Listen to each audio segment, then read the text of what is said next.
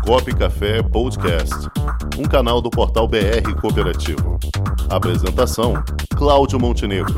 Produção: Comunicop.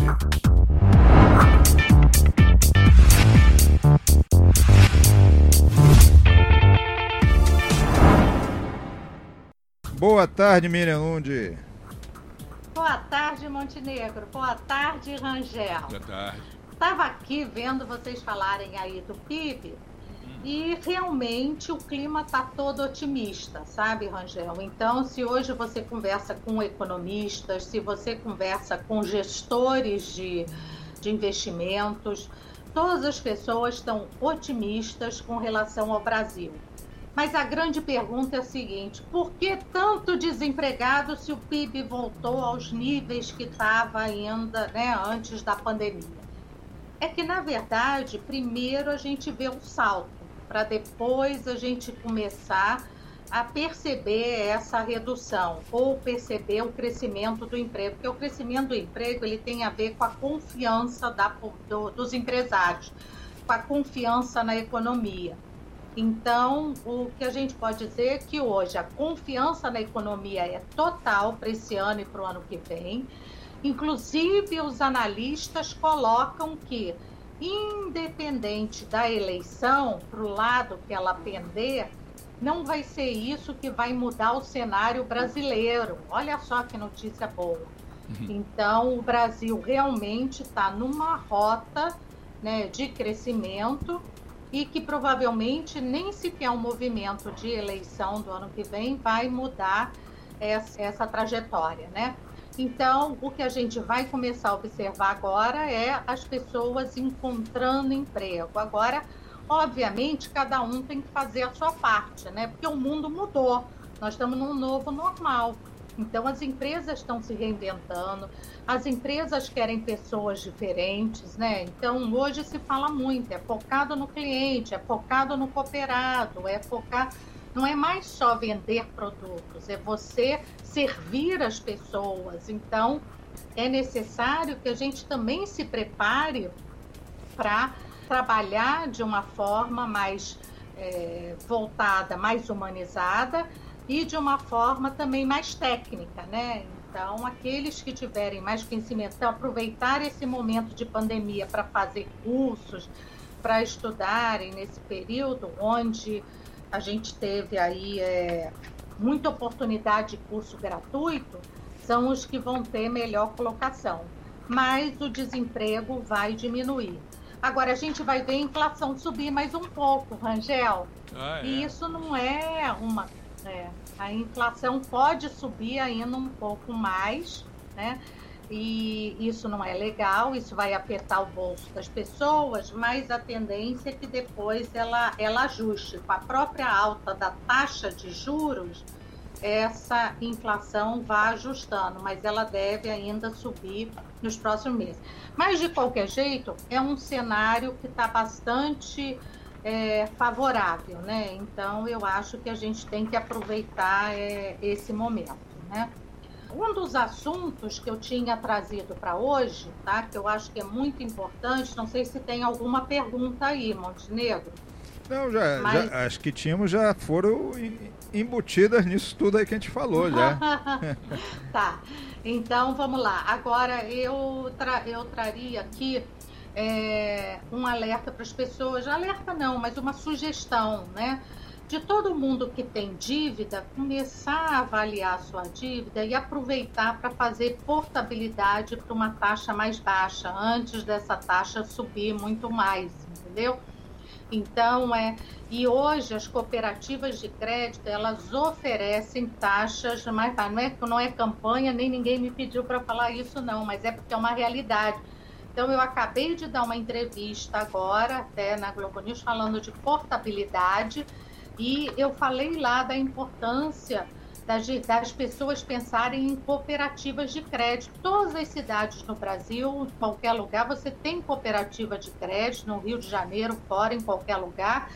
Então, verifica e se você tem empréstimos consignados ou outros empréstimos, e você quer gerar mais dinheiro, iniciar uma reserva de emergência, organizar suas finanças, Veja a possibilidade de fazer portabilidade do crédito por uma taxa menor. Na hora que você tem uma taxa menor, a sua prestação diminui e mais dinheiro, mais dinheiro para guardar, não é para o shopping, é para guardar.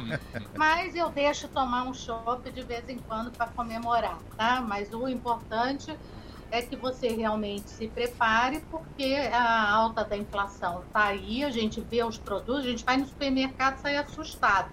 E, e isso ainda vai continuar durante um período. Então, é, é necessário que a gente vá buscando reduzir de outros lados despesa para ter essa essa gordurinha para gente viver bem, né? Tá, Montinho? É, sintoma então... Sintomático é quando a gente vai no mercado e vê que realmente até as cervejas estão aumentando. É, a cerveja não reparo, não.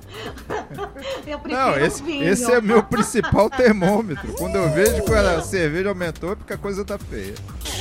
É que a coisa tá. Isso, então mas é, a gente volta a reiterar isso. O cuidado de olhar as finanças pessoais e o segredo é você estar tá sempre buscando alternativa para reduzir gasto.